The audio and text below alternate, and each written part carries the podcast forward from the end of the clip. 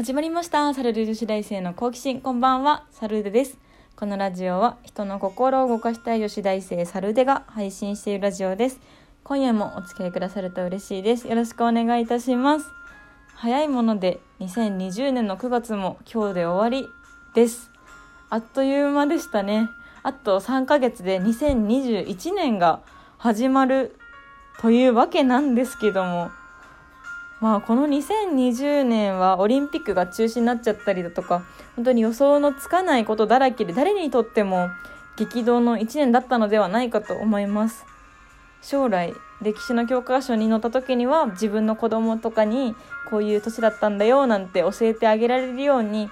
忘れるのではなく鮮明に頭に焼き付けていこうと思います。はい。以前からお話ししていました通り私サルーでは本日9月30日をもってしばらくラジオをお休みさせていただきます。お休みといってもそんな大層なことではないのであまり大げさに捉えないでいただけると嬉しいです。はい。まあ、いつ帰ってこようかなっていうのもいろいろ考えてたりするんですけどもまあしばらくお休みということで12ヶ月はもっとかな？もっと。まあ管理栄養士の国家資格を取るためにしばらく勉強に専念させていただきます。えー今日までラジオを聴いてくださった方ありがとうございました。また次回お会いできる日が来ましたらまたその時はたくさんお話ししましょう。というわけで今日は何をお話しさせていただくかと言いますとお便りが想像以上にたくさん来ているのでそれに返信させてもらいながらこのラジオトークを始めてから今日までの半年間を振り返っていこうと思います。では、まず一つ目早速読ませていただきます。ラジオネーム、サクさん、管理栄養士でお父さんからいただきました。ありがとうございます。はじめまして、ラジオトークでのお便りの返信の仕方がわからなくてここに送りました。というか、お便りくれたサルデさんですよね。ラジオすごくいいですね。これからも聞きたいと思いました。ありがとうございます。サクさんはですね、私が管理栄養士以前から目指しているんですけども、このラジオトークのアプリ内で「ハッシュタグ管理栄養士」と調べたところサクさんが出てきていましてキックボクサーをされていて管理栄養士になられたということでその管理栄養士ってどうやって勉強したらいいんだろうと学校にも行けないから友達にどんな勉強してるなんて聞けなかったのでせっかくラジオトークをやってるんだったらラジオトーク内で管理栄養士さん探してどうやって管理栄養士の資格取ったのかとかどうやって勉強したら管理用紙受かりますかねという相談をお便りさせていただいたらサクさんすごいお優しい方だったんですけども2回に分けてその管理栄養士の勉強法を教えてくださったんですね。あのラジオを聞いて毎日継続コツコツ継続しながら続けることが合格への道なんじゃないかということを教えてくださったんですね。で私はもうそれから毎日コツコツと勉強をしております。本当にサクさんのラジオを聞いてなかったら自分に自信がないまま管理栄養士の勉強をしていたところだったかもしれないです。本当に素敵な出会いです。ありがとうございました。続いて DJ オラキオンさん。ライブありがとうございました。また収録も聞かせていただいてます。と元気の玉をいただきました。おそらくまあこれから紹介する方もそうなんですけども DJ オラキオンさんはじめねあのライブ配信がラジオトークで始まったじゃないですか。でそこに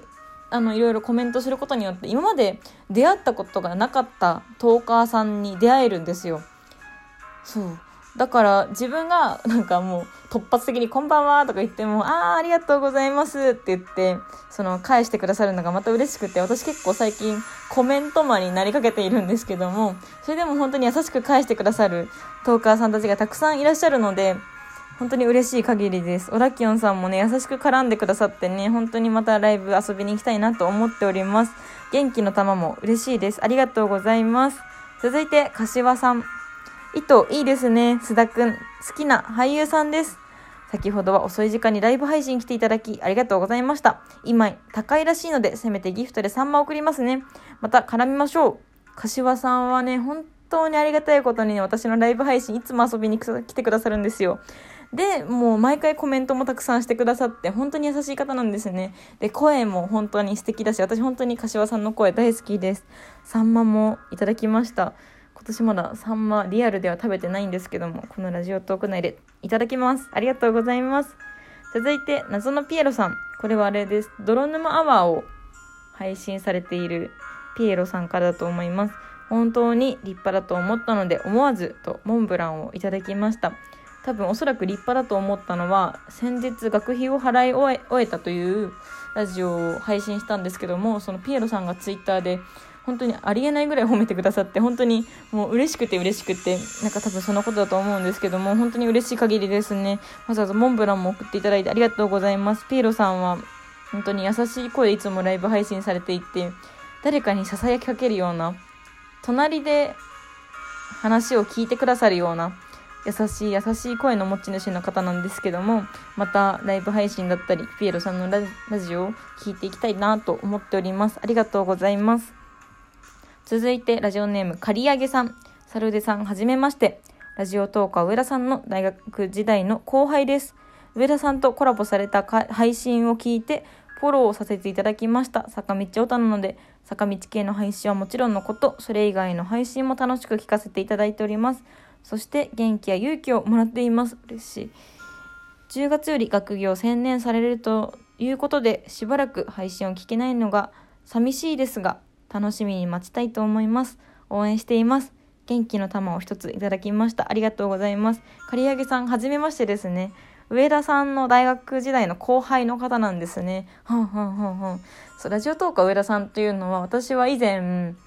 上田さんの7月にやられていたラジオ100番勝負という企画で私は2本ほどその上田さんとコラボさせてさせていただいたんですけどもそう実家トーカーだからなかなか夜に自宅で配信できないんですよで私が迷いに迷って行った場所がガストで上田さんにちょっとすいません今ガストで収録してるんですけどいいですか？と言ったところあのあいいよいいよって本当に快く受け入れてくださって上田さんのそういう寛大さにも本当にあ好きだなと思ったし本当に優しいお兄ちゃん的な存在なんですよね。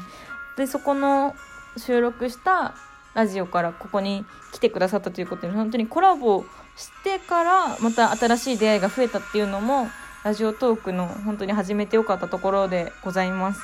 坂道オタクの刈り上げさんなんですけどもそう坂道オタクもね私リアルで坂道オタクの友人がいなくてですね大学もみんなが好きなのはジャニーズだったり EXILE だったり韓国の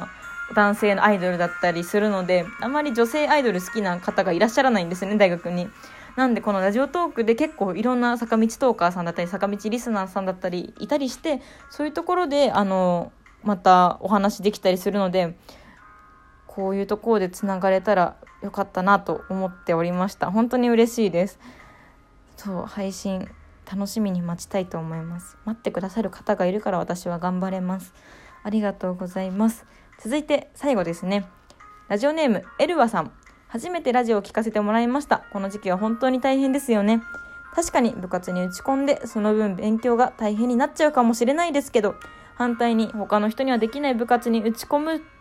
ということをやったサルーデさんは素敵ですしそれが素晴らしい一つの個性だと思います。ちなみに自分は週1で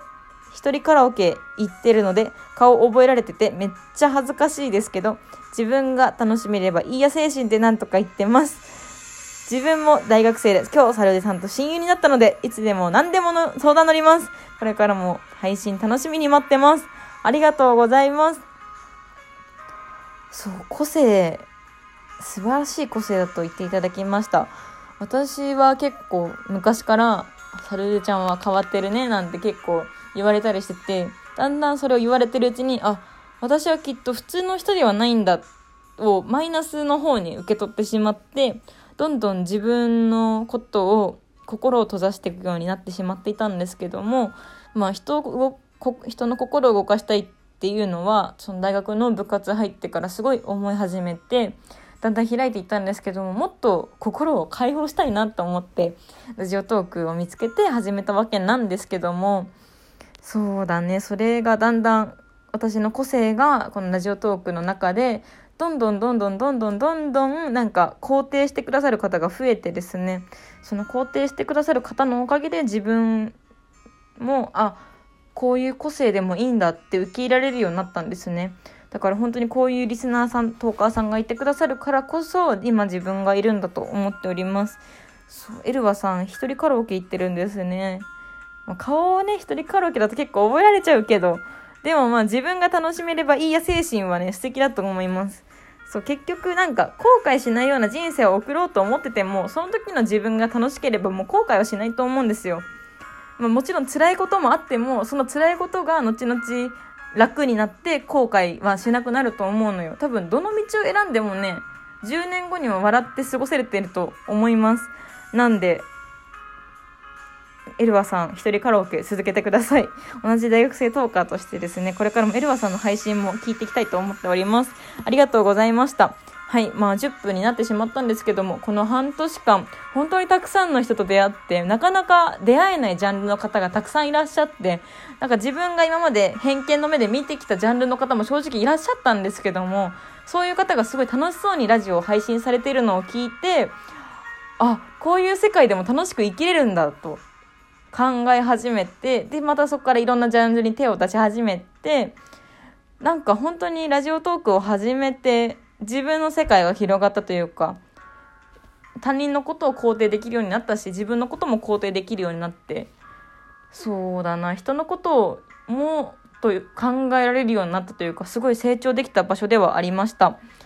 まあ、しばらくお休みさせていただくんですけども、次は私配信するときおそらく22歳になってて、で、管理用紙になっているかもしれない。それがまたすごく楽しみです。また次回お会いするときは一回り成長できたサルーテを耳で聞いていただけたら嬉しいです。